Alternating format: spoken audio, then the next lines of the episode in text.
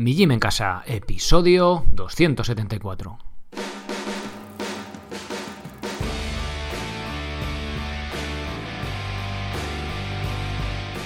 Muy buenos días a todos, bienvenidos a un nuevo episodio del podcast de Mi Gym en Casa, el programa, la radio donde hablamos de entrenamiento y de alimentación desde un punto de vista diferente e independiente.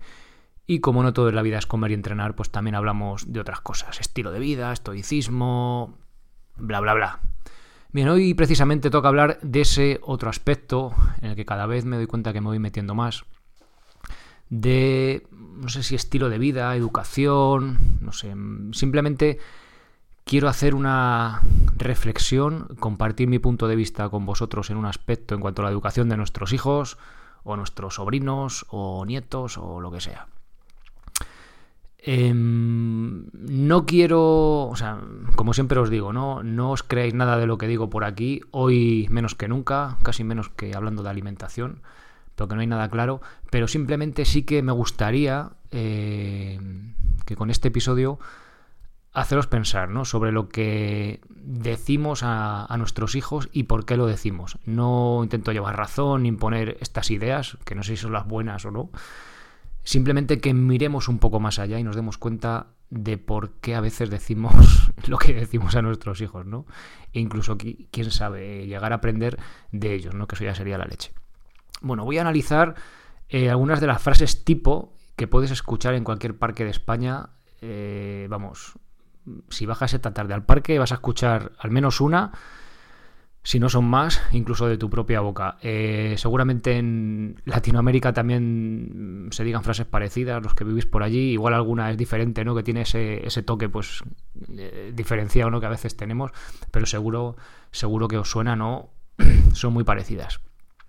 Antes de pasar con la reflexión del episodio, os recuerdo que en mijimencasa.com tenéis todas las herramientas para entrenar de forma independiente y sin apenas, sin apenas material en vuestra casa, en el parque, sea cual sea vuestro nivel, si no habéis entrenado en vuestra vida o si ya tenéis un nivel más alto, por ejemplo, os apetece subir la cuerda, entrenar dominadas con lastre, complementar vuestros entrenamientos de bici o de carrera o simplemente para empezar de cero absoluto, podéis empezar en la cocina de casa sin absolutamente ningún tipo de material más que la encimera y una silla, ¿vale? Si queréis saber un poquito más, meteros en mijimencasa.com, ahí vais a tener un vídeo que os explico todo el contenido general, un poco de qué va todo el rollo, más en profundidad. Antes también os recuerdo que si sois valientes en enixsandals.com ahora ya en noviembre os podéis comprar unas sandalias con un 15% de descuento con el código MIJIMENCASA. Y bien, vamos ya a meternos en harina. Bueno, las notas del episodio, como siempre, va el enlace al artículo.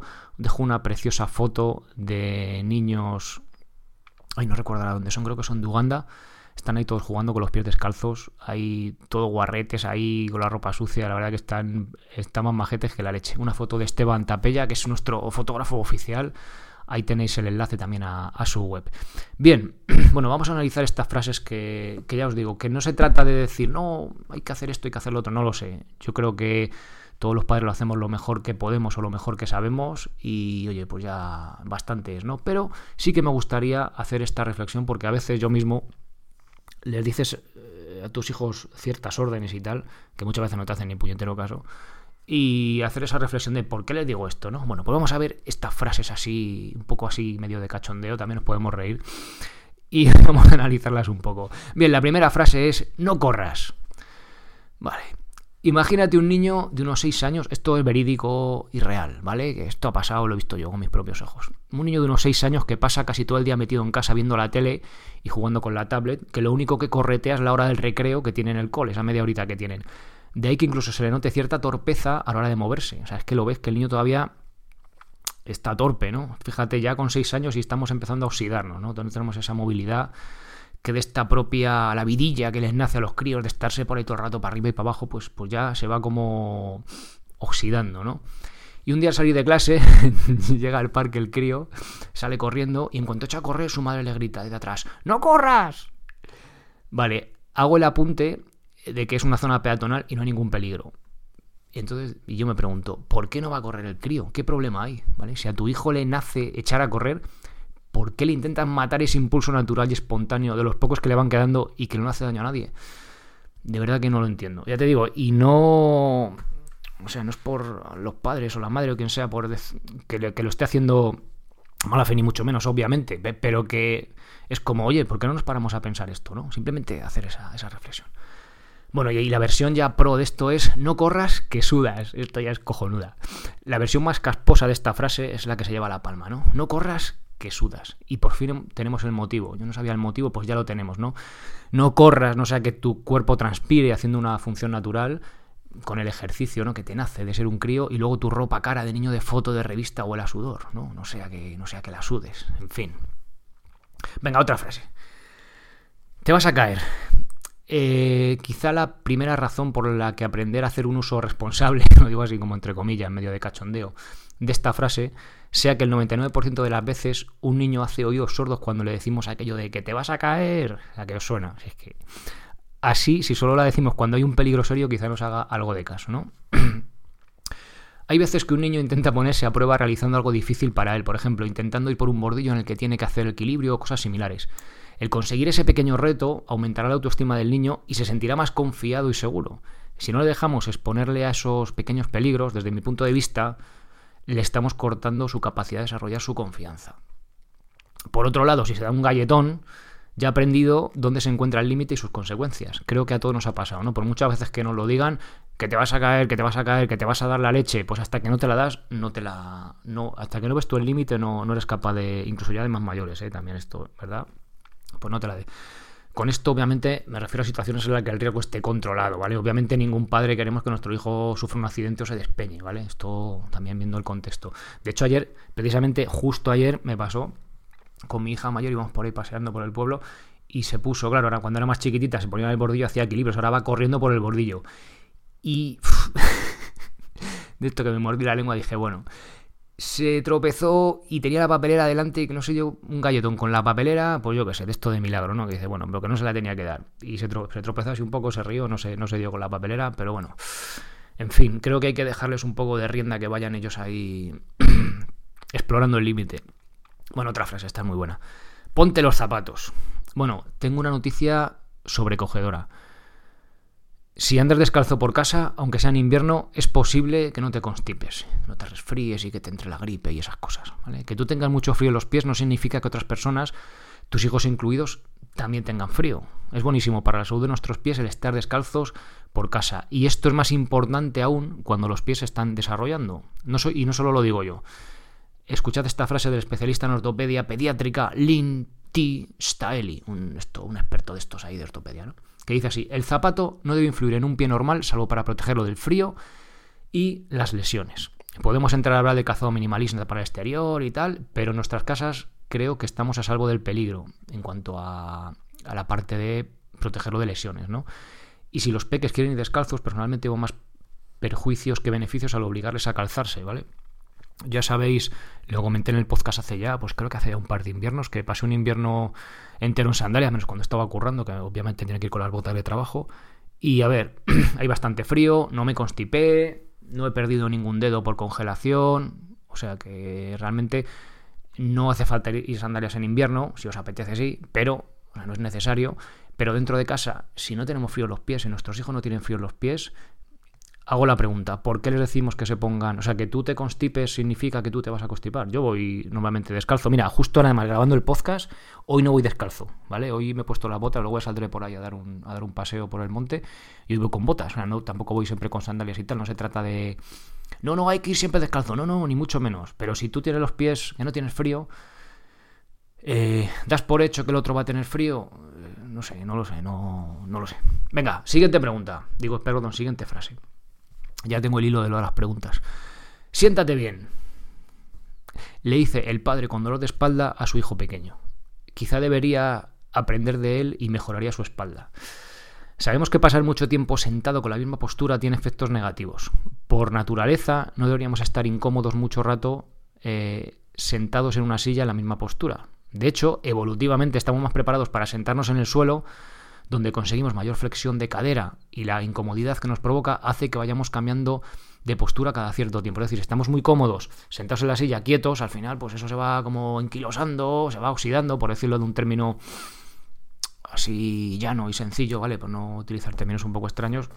Y al final, pues se va cortando flexores de cadera, y tenemos, vamos teniendo problemas eh, de espalda, ¿vale? Mis hijas son capaces de estar de rodillas en la silla, con las piernas cruzadas, o sea, unas posturas inverosímiles. Y os digo, la silla de la cocina, que es de madera, de rodillas, ahí apoyada, ¿sabes? Que dice, joder, tienes que hacerte daño en el empeine. Yo me pongo así y aguanto medio minuto, ¿no? Pues ellas todavía no han tienen esa capacidad ¿no? de, poder sentarse de, diferente, de diferente manera. Y eso al final, a nivel movilidad y tal, es, es, la caña, ¿no? O sea, de, adultos tenemos que hacer un curso de movilidad, el curso de movilidad básico, el avanzado, el de escapular. tenemos que hacer cursos, tenemos que aprender a hacer movilidad para compensar estar sentados en las vías. Es que manda, cojo, manda narices, ¿eh? es que, no sé, es un poco de locos. Eh, si tuviéramos que sacar un protocolo de movilidad para estar sentado en una silla, pues con fijarnos en nuestros hijos lo tendríamos, lo tendríamos hecho, ¿no? Y, podríamos hacer un curso de movilidad en silla mirando a nuestros hijos, fijaos. Por otro lado, es cierto que vivimos en una sociedad que educa y premia que seamos capaces de estar sentados mucho rato, ¿vale? No hay más que mirar el modo de enseñanza del cole, donde los peques se tienen que pasar toda la semana, y algunos parte de la tarde, sentados. Y como decía José Luis San Pedro, nos educan para ser obreros. ¿no? Pues también va un poco ese... Esto ya es una reflexión mía totalmente subjetiva, ¿eh? no me hagáis caso. Ese mm, de estar... Independientemente de lo, las materias que se den, pero estar sentados ahí, bueno, no sé cuándo están los niños, ocho horas, ocho horas no están, bueno, algunos estarán más, pero menos estar ahí toda la mañana sentado, no sé qué tal, es como joder, ¿no? Se podría dar una vuelta a eso. Sí, entiendo que hay un montón de niños, a ver cómo los organizas y tal. Soy consciente de eso. Pero no sé, simplemente hago esa reflexión. Y obviamente cuando vas a un sitio tienes que estar sentado, o sea, eh, vas a un sitio a comer. A ver, que no creo que vaya en... O sea, también hay que estar... Creo que hay que aprender a estar en todos los sitios, ¿no? Puedes estar en casa de cierta manera y luego a comportarte en diferentes... Por, por la sociedad que vivimos, pues oye a veces es necesario estar sentado en un sitio y tal, ¿vale? Yo creo que es algo que, que, es obvio y, que no voy en contra de eso. Pero, ya os digo, darle una vuelta a el por qué decimos las cosas, ¿vale? Vuelvo a lo, de, a lo, de, a lo del principio. Bien, y ya, pues, por hacer una reflexión final, eh, ¿por qué no nos paramos un minuto y pensamos por qué les decimos estas cosas o las que le digamos a nuestros hijos? Repetimos muchas cosas en modo piloto automático. Replicamos la forma en que hemos sido educados. Estos solo han sido unos ejemplos de los que puedes estar de acuerdo o no. ¿vale? No veo tan importante si se ponen las zapatillas o cómo se sientan como el darnos cuenta del por qué hacemos las cosas, de por qué se las decimos. ¿Entendéis un poco el punto de vista? O sea, estos son unos ejemplos a modo casi de, pues de broma, ¿no? Ahí tal, no sé qué, cosas que, que decimos todo, yo también digo. Pero a veces, ¿por qué las decimos? Oye, pues simplemente eh, os pediría eso, hacer no que se pongan las zapatillas, no que se sienten bien, no que no corran, que igual también, no, no lo sé, pero sobre todo el por qué les pedimos eso, por qué les decimos eso, es simplemente la, reflexión que quiero hacer.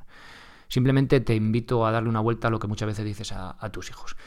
Y quizás esto suena un poco raro, cursi, pero cada vez aprendo, cada vez aprendo más mirando a mis hijas y a niños pequeños. ¿no? El otro día estuvo, se quedó en casa mi sobrino que tiene dos años y es la caña, cómo se comportan ahí, cómo, joder, es, es, eh, es una pasada, ¿no? Lo vas viendo así, en, aprendiendo de ellos, ¿no? Ellos aún no han sido del todo condicionados por nuestro estilo de vida, ¿no? Y lo digo en el, o sea, en el buen sentido. y, no sé, es, es interesante. La verdad que, no sé, mola, mola. Pues nada más, yo creo que aquí acaba este episodio repito, os invito a hacer esa reflexión. No se trata de que estéis de acuerdo ni mucho menos. Por supuesto, no os lo creáis. Yo no soy pedagogo ni cosas de esas, no soy ningún experto.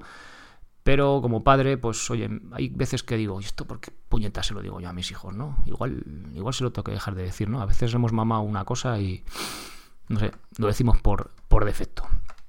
Pues nada más. Eh, gracias por todo, por haceros socios, por estar escuchando episodio tras episodio, por los me gusta, por los comentarios, bla, bla, bla.